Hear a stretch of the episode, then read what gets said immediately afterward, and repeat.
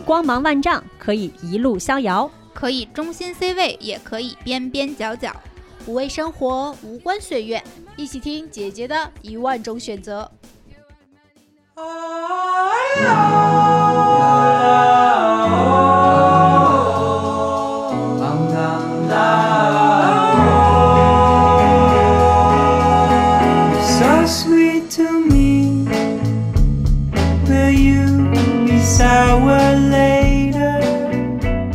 大家好，欢迎收听新一期的姐姐说，耶！耶耶耶！只有两个人也得耶起来。哎呀，今天是二人组哈。哎对，嗯，大家好，我是美丽。我是小树，接下来我要和美丽一起说一段相声。这现在是晚上九点多，小树刚回家，今天又是为工作奔波的一天。录这期节目其实也有点临时，早上七点钟我刚睁眼的时候，收到了两条微信，其中一条是来自我们的小树啊，七点十几分吧，跟我说，美丽。我想了一个选题，咱这周是不是还没有节目？我想分享一下我打太极的故事。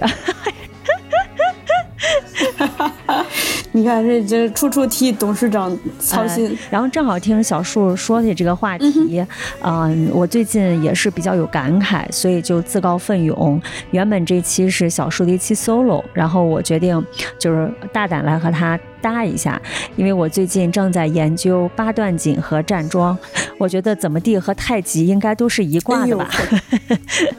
嗯，其实这个今年因为学太极，其实是我生活中今今年一个非常重要的变化，也可以说是一个非常重要的收获。就哎，我不知道大家对这个太极的印象是什么样哈。因为我因为我知道美丽是大学就学过是吧？对，其实我最早知道太极是因为小时候我爷爷应该是练太极剑。就觉得这是一个老年人从事的运动，和我没太有什么太大的关系。然后上了大学，就开始在体育选修课上想想去这个逃课，然后也不太想好好上，就想在宿舍瘫着。但是你又不得不去选一门体育课，我就选了一个太极。当你正儿八经，应该叫杨氏吧？是的，那个时候我第一次接触太极，我发现打太极竟然能出汗，这个事儿让我有点很意外。是，嗯，呃，你看你提到了家里头老人，这个很有意思啊。就可能我们很多中国人，我想都跟你有一样的这个刻板印象，嗯 一说太极就呃脑子里全是老头老太太。是啊，但其实据我所知，就有很多这个国外的年轻人，嗯呃，年轻人、中年人，他们是非常的迷太极的。嗯可能就是就就跟瑜伽似的，是很多人觉得非常东方式的健身方式，嗯不止健身了，修养身心的方式。是，而我自己也是从小是很迷了。我其实我真应该学体育，我跟你说，我就觉得我这么爱运动，真真不学体育太亏了。然后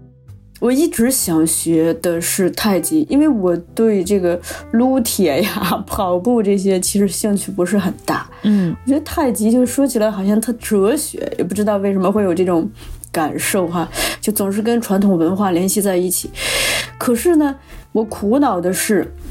就我不知道该如何下手。之前有嗯不同的人说，比如说是告诉我说可以看书，嗯、或者是可以自己在网上看视频，我都试过，不行，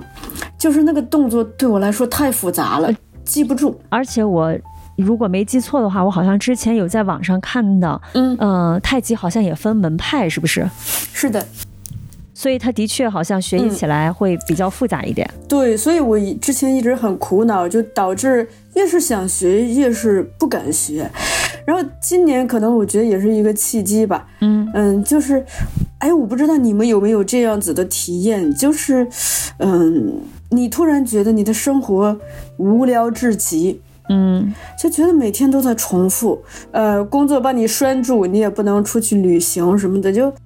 特别苦恼。我每年一到这个六七月份就会，这个很有意思啊。六七月份刚好是一一年的这个中段，哈，就是有一种封闭感，两头都出不去，我就特别难受。今年是格外的难受，可能也是因为过去这个三年封闭太久了，就非常的渴望生活的新鲜。嗯工作又把我拴住，我也没有办法去大理找六月。我有一天早上，我真是睡不着了，我四点就醒来了。一开始我是阅读一些东西，但，嗯，天气那么好，我就鼓励自己去公园儿。去公园儿的话，你早上是可以看到一堆儿又一堆儿各种打太极的，对，是吧？对，树简直就是要成为我朋 我朋友圈里面的公园 KOL 了。呃，然后就我就看他各种打太极，嗯我就突然就冒出一个念头来，我就跟在后边比划呗，就是这么跟着人家比划。呃，一开始我战战兢兢，怕人家骂我说你别 你你不许看，我就呃我就试探着跟在他们后边比划。然后一般那些打。打头阵的那个人，他会看我一眼，嗯给我一个眼神，那个眼神我整体判断是比较友善的，所以是可以跟着比划的。嗯 然后比如说跟着这个摊儿比划完了，他们打完了，我就往前走，可能会遇到另一个摊儿打到一半儿了，嗯太极或八段锦，那么接着跟着比划，我就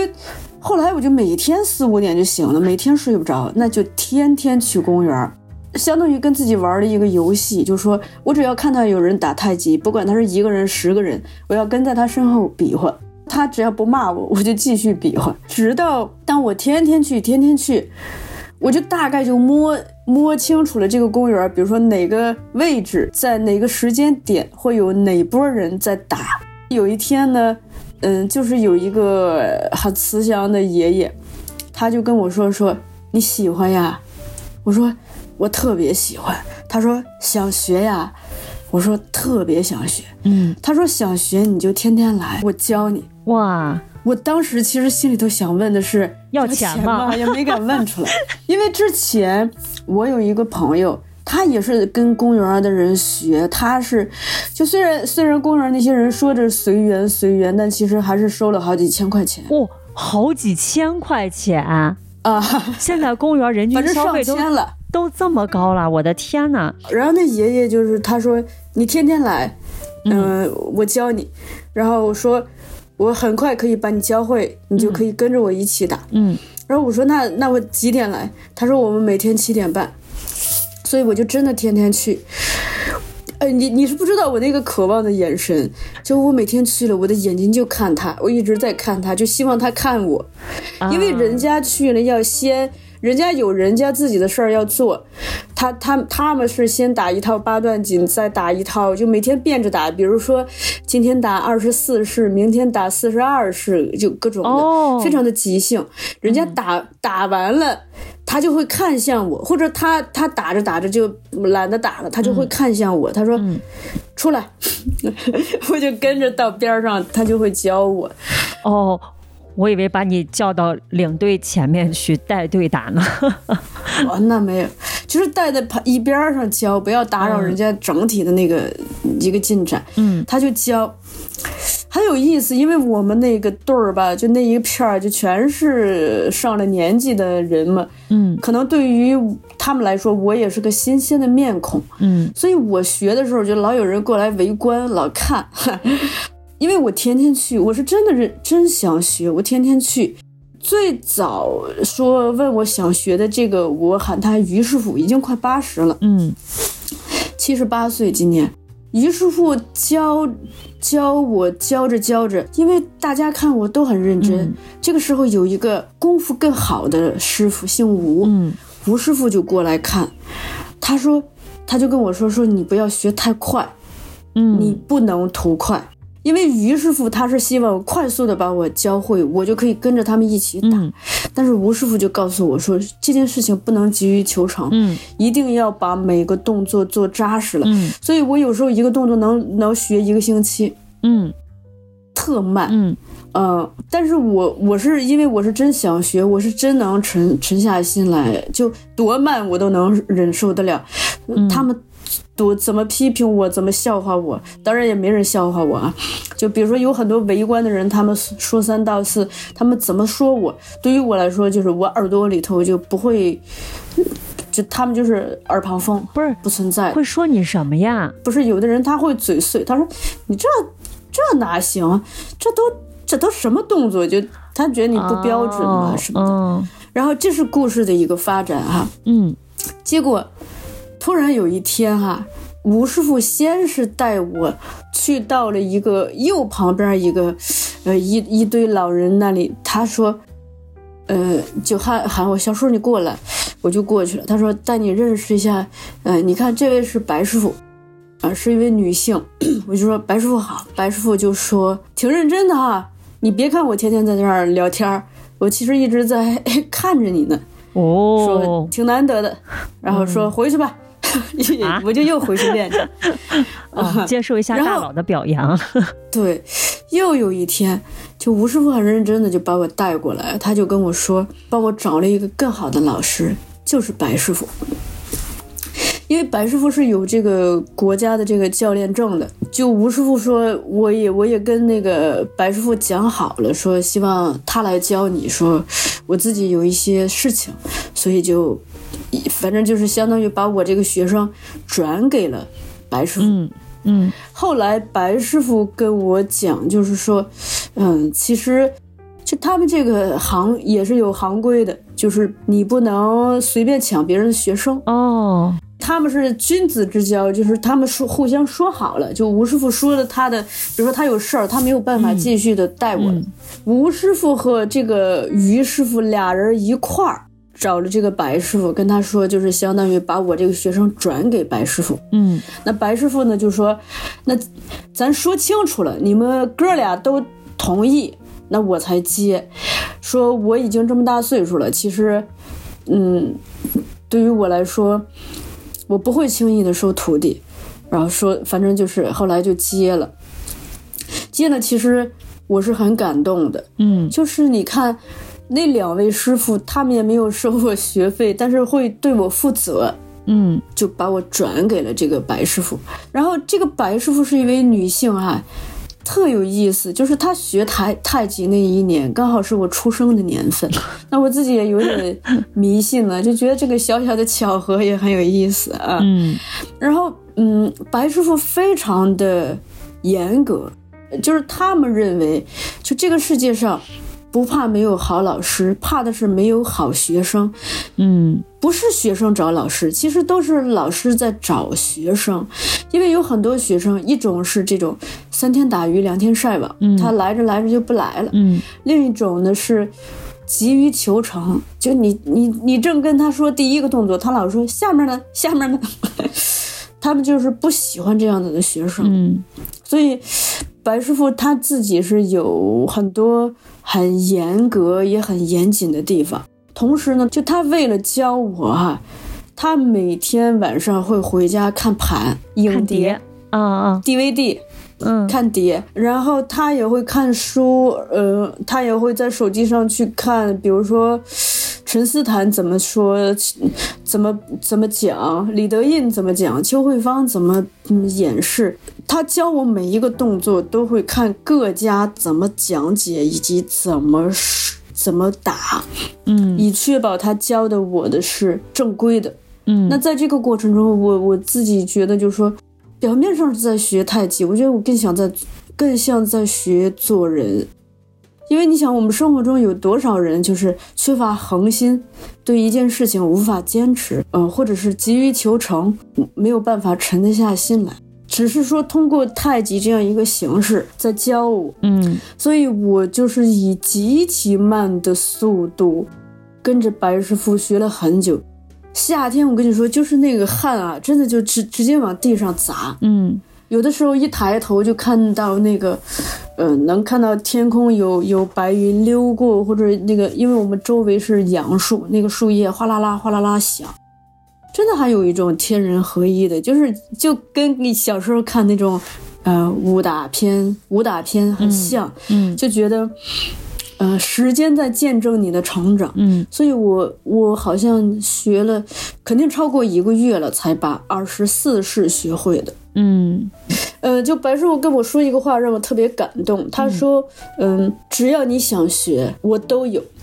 说你想学好，我有；你想学更好，我有；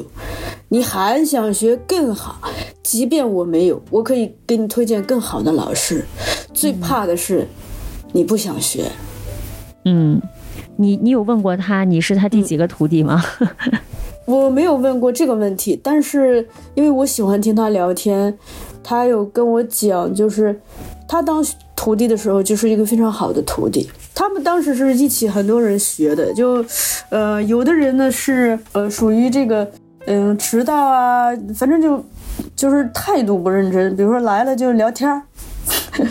老师都都喊开始了，还在那儿聊天，叽叽喳喳，叽叽喳喳。你听着这个好像特像小学生课堂哈，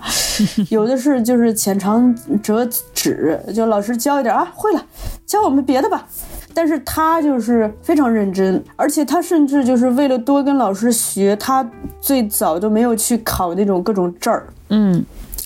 因为他的同学们很多都会去考证，嗯他是觉得我有这么好的老师在教我，我当然应该抓紧时间多跟他学了。白师傅这这边他有一个习惯，就是说，嗯，其实你的进步来自于你会不会向老师提问，嗯就你得主动跟他去探讨。比如说，老师，你看我这个动作这么做对不对？有没有什么问题？你不能就自个儿也不吭声，在那儿哼哧哼哧的。所以他是属于，就是宁肯多跟老，为了多跟老师学习，他宁肯放弃考证。他一方面做事情认真、严严格，但另一方面呢，他是一个特别热心肠的人。他说他他教过特别多外地的孩子，哦他特别喜欢教外地的孩子，因为他觉得外地的孩子来到北京，有的是上学，有的是上班，反正父母都不在身边，挺不容易的。他就首先会对外地的孩子有一种格外的照顾，另外呢，就是他以以前打太极的时候，经常有什么呢？就是有人。就因为大家都知道他热心，就很多人就会，比如说看到想学太极的人，就说，你就你就蹲在那个白师傅打太极那个旁边，然后所以有很多外地的，就是就包括就是这种，比如说饭店的厨师啊、服务员啊，就是哦，真的是打工的嘛，就大家就是来公园，其实也是想学，也也没有钱，也不敢跟人说话，反正就听人各种指使，就都蹲在了。白师傅边上，那白师傅就特热心，就会问说：“哎，你这天天来，天天看，你喜欢呀？”呃，对方就嗯喜欢，然后说想学，对方说嗯想学，说我教你呀。所以他他教了很多这样子的人，而且很多人到后来都离开了北京，然后就继续回到自己的家乡去打。其实这个故事特别，就他给我讲的时候特别动人的。包括这白师傅特有个性，他一方面是特热情一老太太，但另一方面呢，他特讲规矩。他第一天就跟我说说，我不收学费，我我一不收学费，二不收礼。你别想着说给我送点这送点那，我不要。他说我拿你的，我的心里头就有负担。但是你会，你放心，我既然说要教你，我一定要对你负责，我要认真的教你。嗯他是这么个人。嗯而且就是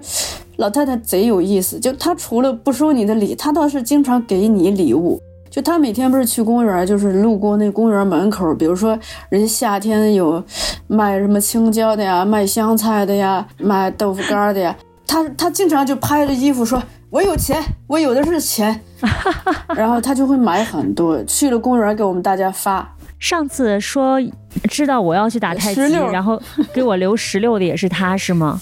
对，嗯、来小树跟大家说说这个故事，我放你鸽子的故事。哎 这个故事应该，这 这故事应该让你来讲，你这太不靠谱了。人那个就是，因为当时跟美丽聊起天来，聊聊起我的白师傅，嗯，然后美丽很好奇了，就希望会会白师傅，就想着哪天早上这个从西城穿越东城来到朝阳区，对，来会一下白师傅。因为老太太规矩特多，我就提前跟她打个招呼，我说我有一个朋友想过来跟您聊聊天儿，OK 吗？妈呀，她还挺开心的。然后就后来有一天，她突然就掏出个石榴给我，她说：“是自从听说美丽要去，他就准备了一个石榴，本来打算是给美丽的见面礼，然后呢，后来发现美丽老不去，他他要去，他天天就背着这个石榴来石榴去，然后那天是因为他要去那个。超市买东西，他害怕人让人家超市的人觉以为他在偷石榴，就把那个石榴给我了。对，当时小叔跟我说这个事儿的时候，我特别的惭愧，因为之前节目里跟大家分享过，就是有有有有一些瞬间，人人总会有一些瞬间，你呃有了冲动的劲儿，但是核算了一下行动的成本，然后就总会放弃。嗯，对，然后我就想到，哎呀，但是老老太太真的很好，嗯，你看人家多讲究，人家就是，以见面礼是要有的，但又不不至于太重，这样子的话你也没有负担。我本来以为今天晚上可以聊一聊，就是打太极的事儿，我怎么感觉听你听你聊完这个白师傅，等我回北京，我真得亲自登门，一个是致歉，再一个是 是不是应该请人家来录一期节目？我感觉是一个特别逗的姐姐。呃，就是她腿脚不是很方便，反正等天气好了就可以那个找个机会见见。嗯，可以，她今年七十，七十八岁。我跟你说，美丽就很有意思，因为嗯、这个白师傅他跟我奶奶同龄，嗯就但是呢，最近其实我奶奶最近在生病，在住院，但我不知道为什么我特冷血，就是说我只是在理智上在关心，但我的情感上并没有那么多关心。嗯可是反过来，比如说最近北京下大雪什么的，我其实很关心白师傅。那这个东西，我想。就意识到一点，就是血缘当然固然有其重要的地方，有的时候对，人吧，就是情感是互相处出来的。因为白师傅其实除了教我，他是很他很关心我，他知道我经常出差，因为我出差要跟他请假嘛。他哦，知道我经常出差，就嗯特别叮嘱我，就呃很怕我在出差的过程中生病啊什么的。嗯嗯，他说他嘴上说就说我不用特别的给他信息，可是嗯他会偷偷看我朋友圈，他会确定啊，我应该还还在健康的工作。然后那个我平时自己做饭，我会给他发，我我自己做饭会给给他发，他就会。他说：“嗯，看来你你可以把自己照顾的很好，那很放心。哇，真好！就是在一个城市里面嗯有这样一个陌生人，虽然算是陌生人，但其实是那种，就是有一种可以交心的陌生人的感觉。我们也是互相拯救吧。我觉得特别有趣的是，因为我每天早上睁眼的第一件事情就是我要去公园儿，所以其实我去公园还挺开心的，因为。嗯，一进公园，首先你是可以闻到各种这种植物的，包括我们那儿不是有那个池塘嘛，嗯那种鱼腥味儿，就所有的这些来自大自然的气息，还是会让人觉得很兴奋，或者是很嗯很很幸福吧。嗯然后每天去跟他们学太极那段时间，我就像一个小孩儿，我不会想其他任何工作上的、生活上的事儿，就是因为我就想学，所以我脑子里非常注意力集中的在听他们讲，就是说每个动作的要领啊什么的。而且在整个过程中，我有意识到我们在成长的过程中去多去学习一些跟身体有关的东西，比如说运动项目或者是一些手工的项目，是非常重要的。就比如说，呃，如果我们只是动脑子去读一篇课文，去背一些呃公式，背一些英语，其实只是在训练脑子。嗯你只要那个智力跟得上，是很 OK 的。可是当你去做这种需要身体参与的，比如说跳舞呀、打球啊，嗯，运动项目之类的，包括手工，你会发现，呃我们很多时候手是跟不上自己的脑子的。嗯就我举个例子，就嗯，老师讲的所有的动作要领，我都能听懂，我能理解，但我做不到。就你知道，你你的身体就是做不到。那个时候，你会觉得自己是就是是某种畸形吧，就是你的脑子过于的发达，而你的身体其实是很滞后的。嗯所以我就在想，咱不是老说身心合一嘛？当一个人如果他从小去多去接触一些让身心一起参与的项目啊，运动项目啊，跳舞啊，而且就是他很有意思啊，就是这个也是跟嗯、跟你包括跟我们的听众探讨，我觉得。嗯，身体是非常诚实的，而我们通过身体来学习的时候，其实身体会帮助我们思考。比如说，我今年有一个感悟，我会觉得，嗯，就是那些靠身体吃饭的人，比如说他是跳舞的，他是戏曲演员，他是运动员，你必须有真功夫，你是没有办法做假的。说咱跳舞不能假跳啊，嗯 呃，而且你也不能说太过的疏于训练，因为不然的话，观众是可以看得出来的。但其实有些事情你是可以作假的，所以我觉得身体它会，当我们长期每天都在训练自己的身体的时候，我们的意志，就是我们对事物的理解可能会跟着相应的改变，可能会你更有意志力，更有恒心，嗯。你更相信诚实的劳动，而不是一些仅仅是靠靠脑子这个耍小聪明的那些东西。这个是我在学习的过程中一些体悟。你看，白师傅就是一方面教我太极，在一个关心我的生活嘛。嗯但其实，那我跟他聊的多了之后，我也知道，或许我对他也是有所作用的，是因为，嗯、就是在去年的这个时候，嗯。呃，白师傅首先是失去了自己的爱人，哦。然后其次是紧接着他自己的亲哥哥也走了，就去年的这个时候大家都知道嘛，对吧？明？白嗯。所以他等于就是在一个短暂的时间内突然失去了两个生命中非常重要的人，嗯。而且对，而且他跟他爱人的关系特别好，嗯所以嗯，他以至于其实很长一段时间就是他就不去公园了。嗯但白师傅特重感情，嗯，他就不去公园了，他他就天天在家待着。嗯包括当初他师傅去世之后，他也有很长一段时间就不不想打拳，因为一打拳他就会想起他师傅，是所以他就不也也不去公园了。嗯但是呢，白师傅的人人缘特好，因为他在整个公园就特热心，就经常各种帮助大家，或者是给大家送东西、送吃的，所以大家都很关心他，嗯然后就会托跟他关系好的这个老闺蜜给他打电话，就把他哇让他再出来吧。嗯所以等于今年夏天我遇到他的时候，其实他出来没多久。嗯就他走出自己的家门，回到公园没多久，然后他遇到了我，然后呢，我呢刚好这不是老做播客，咱咱是有点这个聊天的能力，倾听能力，嗯。所以正好就去听他讲，那他就很愿意跟我讲他的老师、他的爱人，嗯。那其实他有时候自己也记不住，讲了一遍又一遍，反正我我就当第一次听，嗯。所以某种程度上可能也是，嗯，在在情感上的是有一不能说陪伴吧，是有一一一点点慰藉的吧，或许。嗯，哎，你刚才在说这个时候，我我有一种就是想到我最近好像也有一个小的变化，就是虽然作为一个社交媒体上经常说的艺人，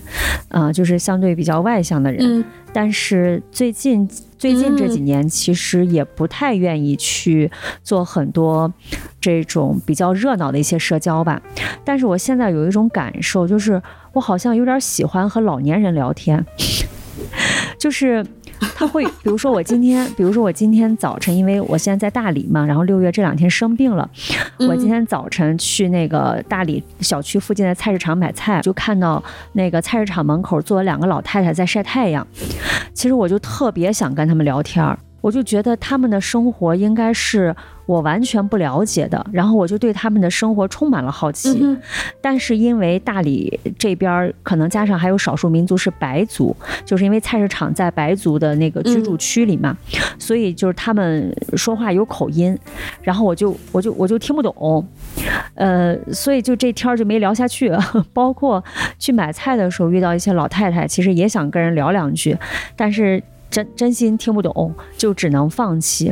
但是有一些其他的生活场景，比如说，我想到之前有有去我朋友家做客，也是当时还在南京工作的时候，因为正好过八月十五团圆，啊，人家觉得我一个人在南京就是挺、挺可怜的，然后喊我去家里吃饭。外地孩子。嗯，对外地孩子，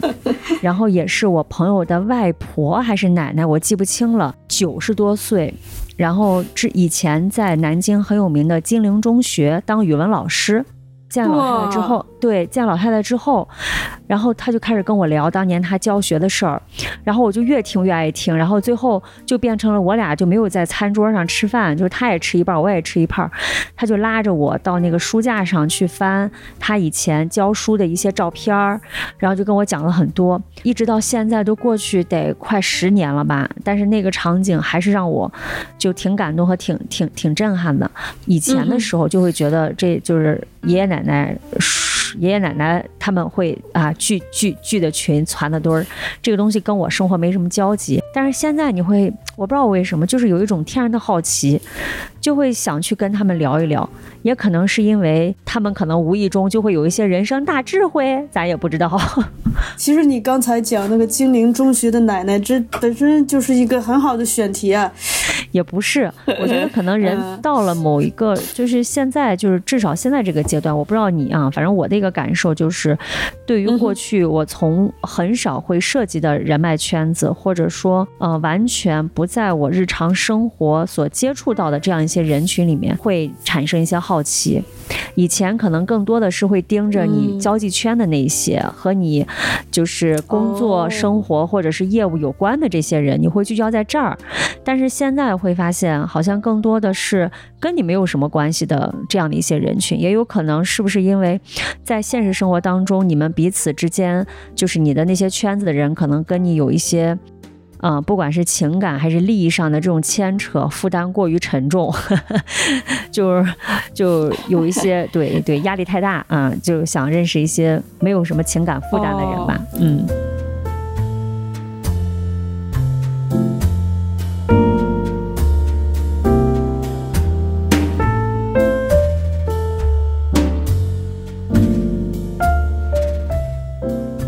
然后说回到这个白师傅啊，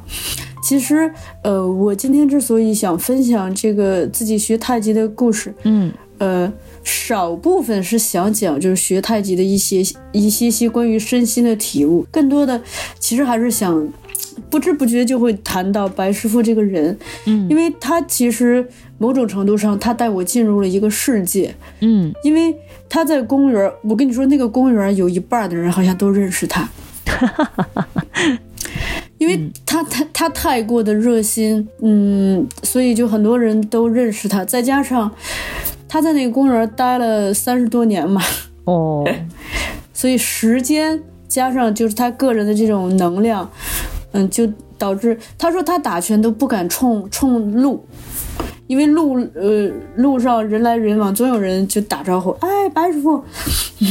所以他得背靠着马路。对，但恰恰如此啊，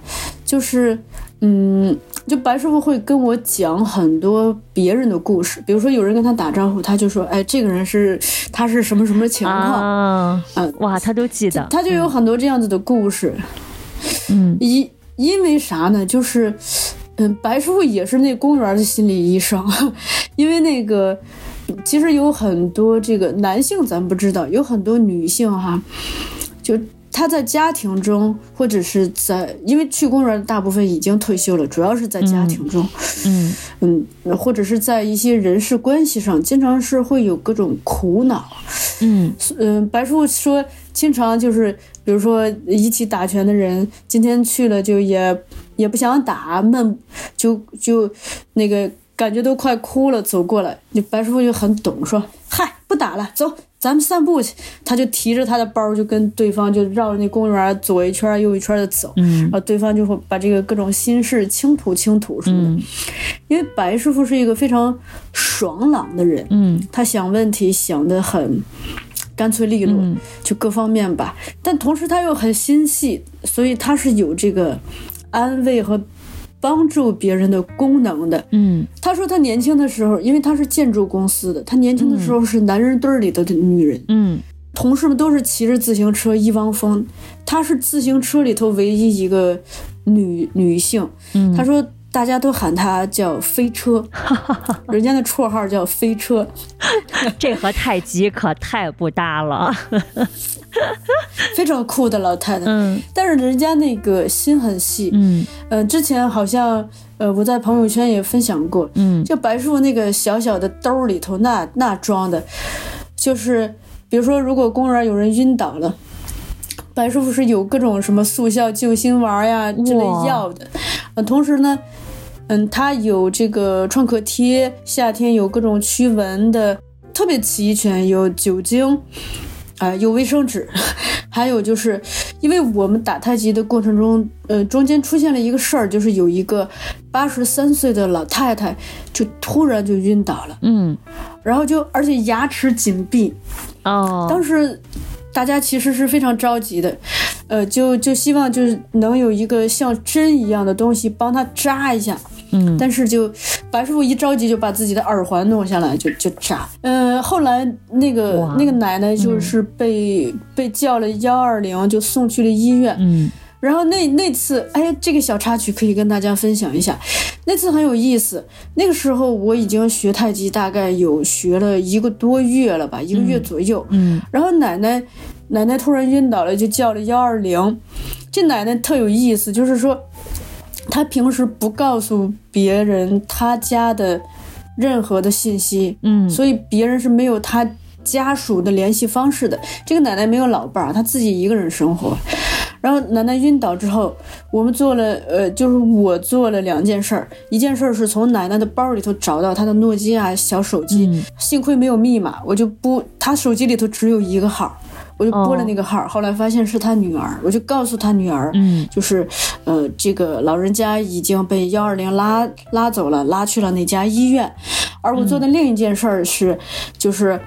去门口迎接幺二零的车，因为在那些爷爷奶奶中，我是最年轻的那个人，所以就跑前跑后。嗯特别有意思的是，呃，这次偶然的事件吧，就仿佛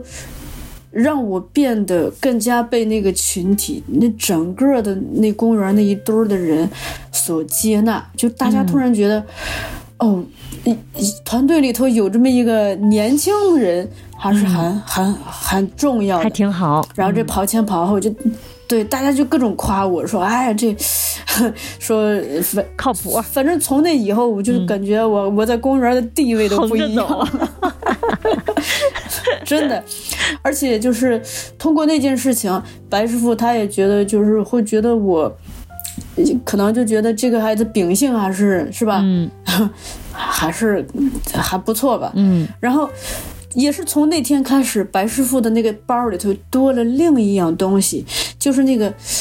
在家里头有老人那种，就是那种测血压的那种针，哦，是有那种一次性的针。所以他从此以后，他的包里头每天会揣好几个针。哇，太用心了。后来他跟我说：“你可，咱可别小瞧他那个包哈，他那个包特别朴素，上面画的大嘴猴，他那包可没少救人，因为公园的老人经常有这种练着练着就突然晕倒了的。嗯。那他那个包又齐全，要啥有啥，所以他其实救过好多人。嗯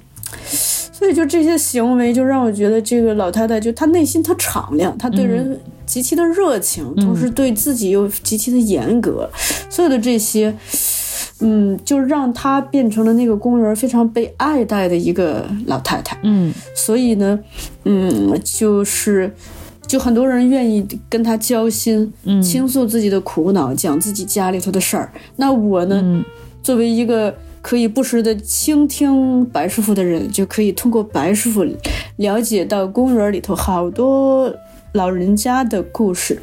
嗯所以这个对我来说是一个非常意外的收获。嗯，嗯，我觉得这个真特适合拍成那种很剧情不跌宕，但是特温暖那种电影。感觉他就是这个公园的代理园长了，有一种感觉。是，嗯我觉得有时候就是还是，嗯，就你会遇，你只要就是保持开放，多去多去突破自己，去靠近他们，都会有这样子的机会吧。这期核心可能还是嗯。跟着你，呃，让我们又认识了一个，但 间接认识了一个老 老姐姐，姐姐。哇，今天晚上这个话题非常的意外啊！就是本来小叔跟我说想聊太极，然后我就准备了我练八段锦，我准我我我试图练八段锦和站桩的一些心得，然后也看了一些现在大家都在追求的一些养生的事儿，没想到竟然不是聊太极，反而是认识了另外一个姐姐。白师傅，然后也让我对他产生了极大的好奇。不知道，呃，像刚才跟小叔说的吧，等天气暖和了，可以去公园找白师傅聊聊天儿。到时候我给老我给老人家带点石榴，带个见面礼。带个见面礼。对，哎，美丽，我稍稍打断你一下，我这儿还有一个小小的彩蛋，也是回忆起来了。嗯就你看，我我我讲我学太极的过程，最早是于师傅说主动说愿意教我，嗯然后吴师傅觉得于师傅教的快，吴师傅希望我学的慢点儿，吴师傅也加入进来。嗯后来这两个师傅一起把我转给了白师傅啊。嗯，但是故事的起点，我到后来才知道，哦，真正的起点另有其人。还有一个什么就是这个公？园里头还有一，还有一位葛师傅，也是一个一位男性。嗯葛师傅是这样子的，就是首先他自己打拳呢，对自己要求很高，他嗯真的是在像学一门艺术一样，在嗯他每天试图就希望可以跟不同的人探讨，嗯来精进彼此。嗯但与此同时，他是一个极其的内向的、少言寡语的人。嗯他其实早就注意到我了，哦，他注意到我了，因为他自己非常的羞涩、少言寡语，嗯所以他去找那于师傅说：“你看那孩子那么想学，你去教教他。”嗯所以这个故事的起点是葛师傅。那有一天呢，就是于师傅和这个吴师傅都没来，我自己就落单儿了，因为也没学会，就只能站在那儿去复习过去的那一两个动作。嗯这个时候就葛师傅就过来了，我能明显的感觉到他想要教我，但是你知道吗？就他真的，这个世界上是真的有不是很善于语言、语言表达的人。他就问我说学到哪儿了，我就说学到哪一个式子，嗯，然后他说这个式子就是这样，他自己做了一下，然后我就。他自己做，但他不会教我说先怎么样，再怎么样。他自己做了一下，嗯他回头一看我，呃估计也是做的贼差，然后他可能也觉得自己还是不太适合教，他就又走了。但是，但是他的那个行为，其实我特别感动，因为我知道。可能对于一个不善言辞的人来说，这个对他来说已经是一个巨大的突破了，何况他才是这个故事的起点呀。我感觉因为你的加入，把四大门派、四大帮派都给联动起来了。以前大家都是各自在各自的领域，后来你一加入，发现哎，有这么一个小同学，然后四个门派因为你江湖统那个，一了。公 公园的 太挺有那金金金庸的感，金庸小说的感觉的。呃，是这纯武侠，真武侠。嗯，真的真的。嗯，好吧，谢谢小树。然后，嗯，今天的确是有一些意外，因为就是之前我们觉得以为要聊一些太极这种养生的话题，包括跟大家分享这个什么，我们最近在。做的一些养生的一些一些准备，没想到认识了这么多师傅，把北京红北京 红领巾公园四大太极门派 四位师傅了解了一下，并且最终圈粉白师傅。然后等明年看看有没有机会，请白师傅来上姐姐说。嗯，好呀，谢谢小树小树刚才一边在讲，我也在想说，哎呀，哎，咱姐姐说这姐姐从一开始亲自来录节目，到变成我们去讲历史和呃在历史当中生活的姐姐，现在变成了主播讲述姐姐。姐姐的形转述姐转述姐姐，嗯，姐姐的形态越来越多元了，都行，都行，嗯，认识新姐姐就很开心，管她什么方式呢，对吧？嗯嗯。好吧，那谢谢小树，那我们今天就跟大家先聊到这儿吧。哎。如果你在日常生活当中嗯。也有遇到一些有趣的姐姐，欢迎在你的评论区评论区给我们留言。当然，也欢迎你推荐不同的姐姐来上我们的姐姐说。对，嗯，呃，不同年龄、不同性格、不同姓氏、不同帮派啊，不同事物，不同帮派。哎，对对。嗯，好，嗯那行，欢迎大家在各大音频平台关注和订阅我们“姐姐说”，也可以在微信公众号搜索“姐姐说 FM”，就可以加入我们的精神股东群。好，那今天就先聊到这儿吧。那我们跟大家说拜拜吧。嗯，好嘞，大家再见，拜拜，拜拜嗯，咱们江湖再见啊，，江湖见。江湖再见。嗯，好嘞，嗯。以拳相会。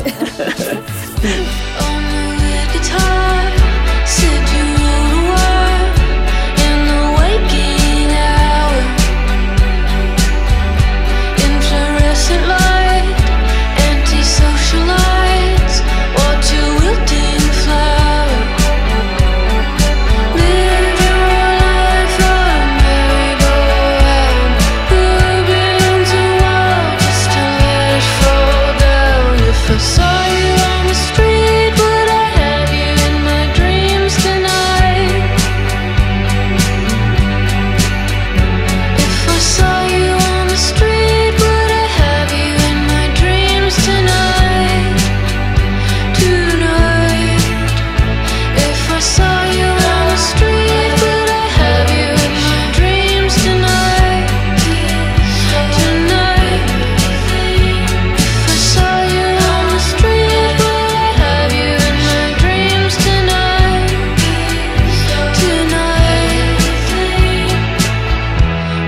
sit by the phone